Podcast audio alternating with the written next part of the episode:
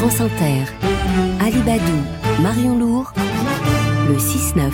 Le grand entretien ce matin avec euh, Marion Lourd. Nous avons le bonheur de recevoir l'un de nos grands scientifiques titulaires de la chaire de paléoanthropologie au Collège de France. Il est auteur de nombreux travaux sur euh, l'évolution d'Homo sapiens, la création, la naissance de l'homme moderne. Il était le lauréat l'année dernière du très prestigieux prix Balzan et c'est un grand scientifique qui essaye de comprendre les origines d'Homo sapiens qui est avec nous dans ce studio. Bonjour Jean-Jacques Hublin.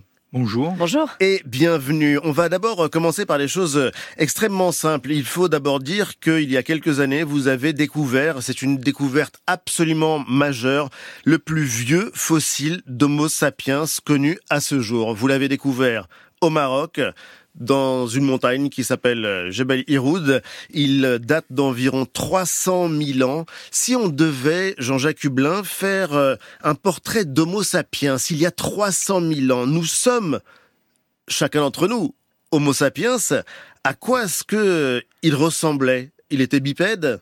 Il était petit, grand, mince, trapu? ah, il était plutôt grand et plutôt costaud. Hein. Euh, et en fait, euh, si vous le croisiez dans le métro, euh, je pense qu'il vous surprendrait pas énormément parce que c'est justement du côté de la face qu'il nous ressemble le plus. Alors maintenant, à l'intérieur, euh, il est quand même un petit peu différent.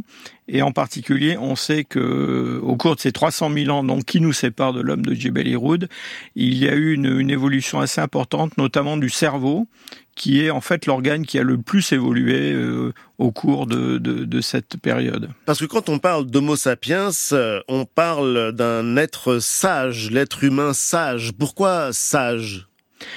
Alors le, le terme sage euh, contient aussi la notion de, de, de connaissance, voilà.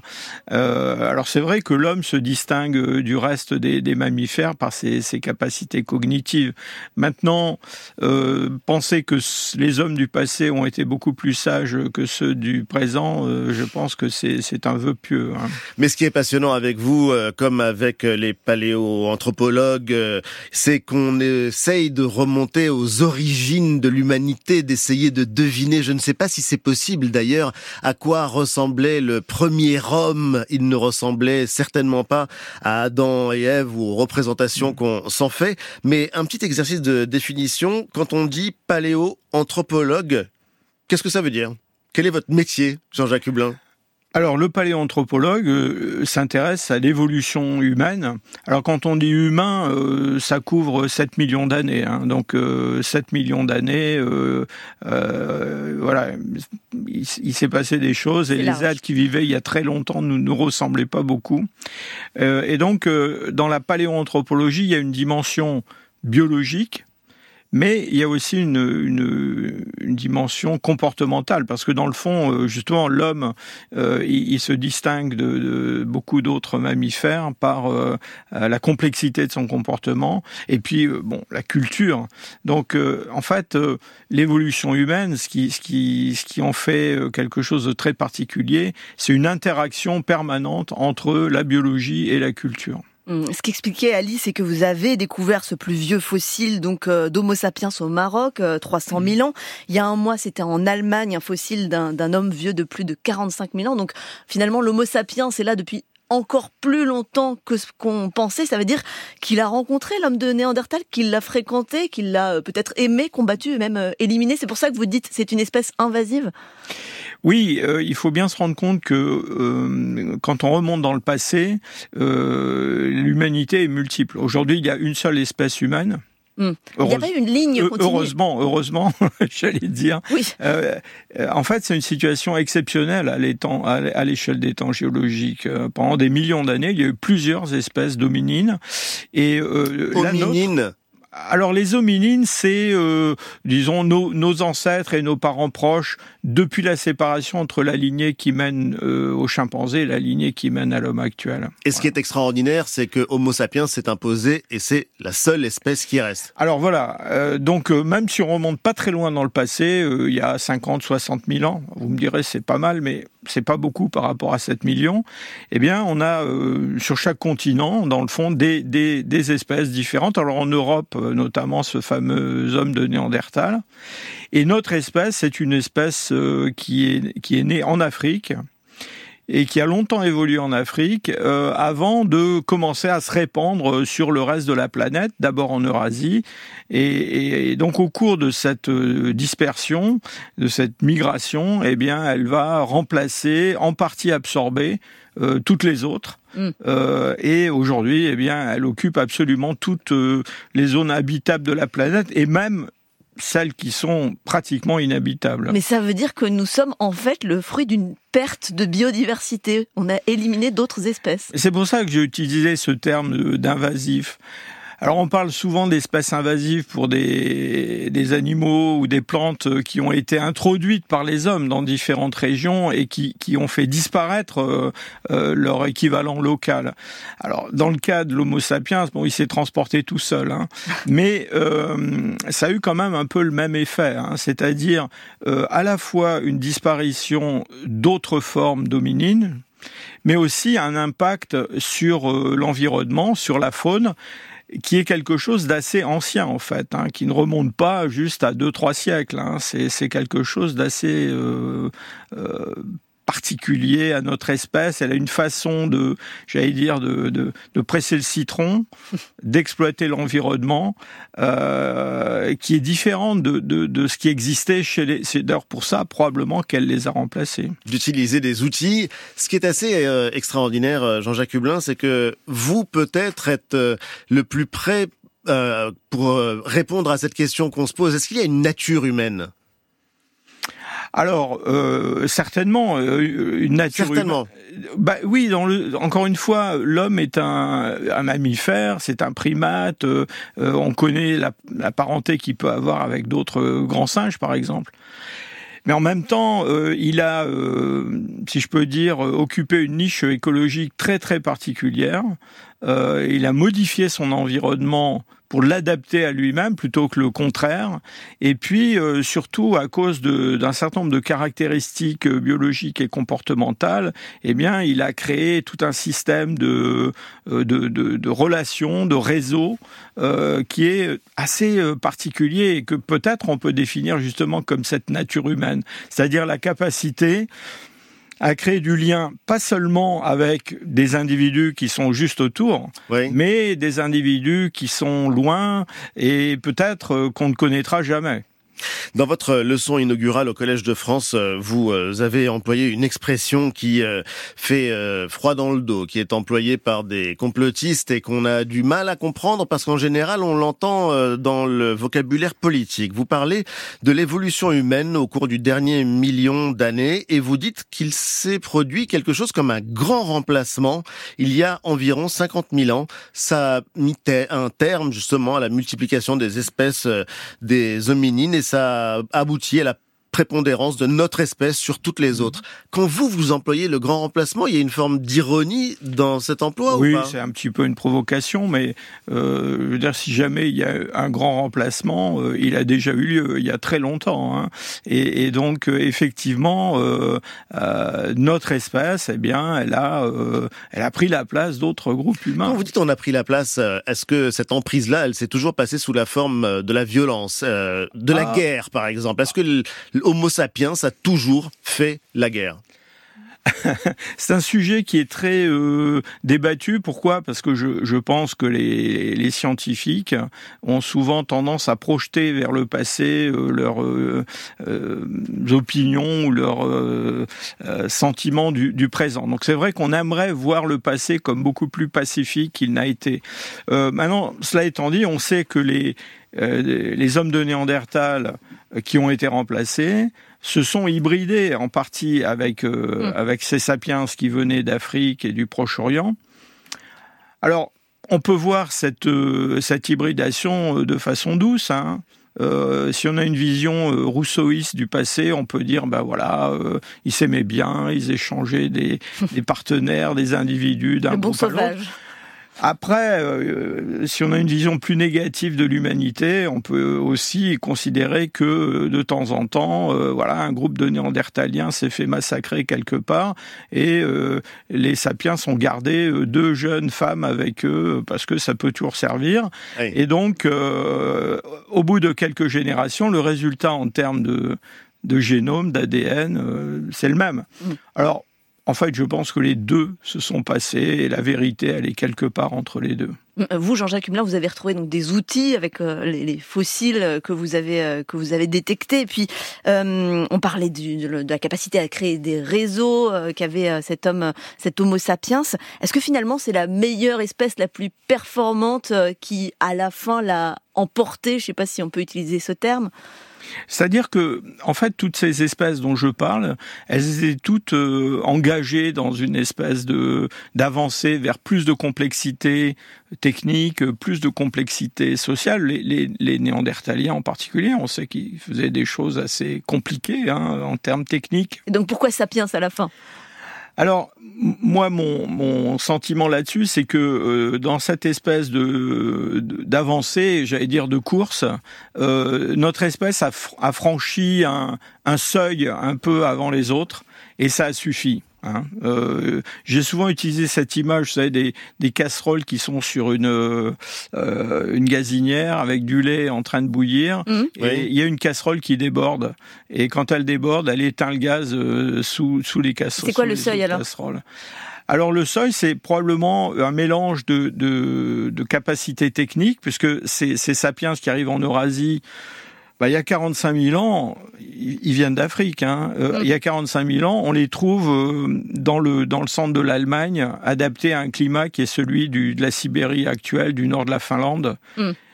Donc ils ont la capacité de s'adapter au climat, au climat, à, à, différentes contraintes. Mais je, encore une fois, je pense que cet aspect de euh, de complexité sociale, c'est-à-dire de, de, de, de liens, euh, de liens de solidarité, j'allais dire, avec euh, d'autres gens, des groupes qui sont lointains mais apparentés, c'est probablement quelque chose qui s'est développé plus dans notre espèce que dans d'autres. Hum. Il y a un auditeur euh, qui euh, vous pose la question euh, suivante, Jean-Jacques Hublin. Quand Yves Coppens découvre le fossile de Lucie, qui est un australopithèque, pour le coup, qui est pas sapiens, qui vivait il y a plus de 3 millions d'années, il écoutait les Beatles, il lui a donné un nom. Lorsque vous étiez euh, au Maroc et que vous avez découvert donc le plus ancien fossile de Sapiens, qu'est-ce que vous écoutiez comme musique et pourquoi est-ce que vous ne l'avez pas baptisé? Bah Parce que je n'écoutais pas de musique justement. Euh, le, souvenir que je garde de ces de ces fouilles euh, à Jebel Iroud, justement, c'est un sentiment de euh, de silence, de de, de, de sérénité euh, dans cet endroit qui est un endroit euh, assez désolé, euh, et en étant en contact avec direct. Hein, puisqu'ils apparaissaient sous le, le pinceau de, des fouilleurs, en contact direct avec ces êtres qui ont vécu il y a 300 000 ans. Bonjour Frédéric. Oui, bonjour. Merci euh, de participer au grand entretien de France Inter avec euh, Jean-Jacques Hublin. Vous avez une, question? Oui, oui, j'ai une question pour euh, Monsieur Hublin. Merci d'accueillir ma question, qui est la suivante. Depuis quand les hominines sont-ils dotés de ce langage qui articule un nombre fini de sons pour les combiner à l'infini par une syntaxe qui nous permet d'interroger à l'infini de nouveau nos, nos propres interrogations est-ce que euh, est-ce qu'on a pu, est-ce que euh, les paléoanthropologues ont pu euh, dater, dater relativement l'origine de notre langage? De nombreuses questions sur ce sujet d'ailleurs. Oui, oui, c'est une question qui, qui, agite beaucoup le public et les, les, les chercheurs aussi d'ailleurs. Hein. Alors il y a, y a, deux choses à dire. D'abord, comme, comme beaucoup de comportements humains, je crois qu'il faut oublier l'idée qu'ils sont apparus comme ça brutalement un jour, euh, c'est-à-dire on ne parlait pas et puis un jour on s'est mis à parler. Et donc les linguistes eux-mêmes euh, ont proposé le, le, concept par exemple de proto-langue ou de proto-langage, euh, donc des, des, des langages plus simples que celui que nous utilisons aujourd'hui.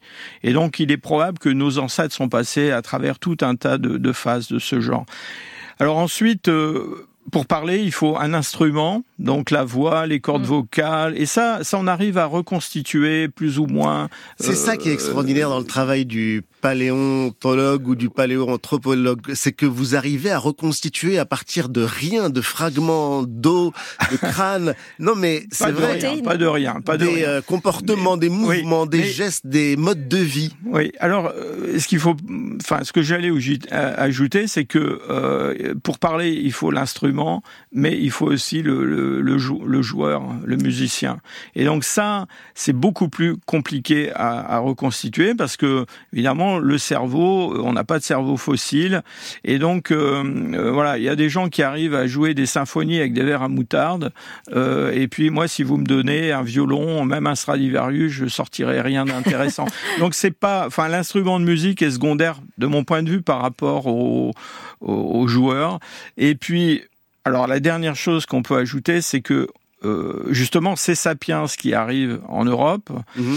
eh bien très vite on les voit euh, développer un, art euh, qui est une, une expression d'une mythologie avec des êtres imaginaires. Et quand on, quand on représente des êtres imaginaires, ça veut dire qu'on a la, la, syntaxe, le vocabulaire, la langue pour parler de choses qui n'existent pas. Et peut-être aussi l'accès à la beauté.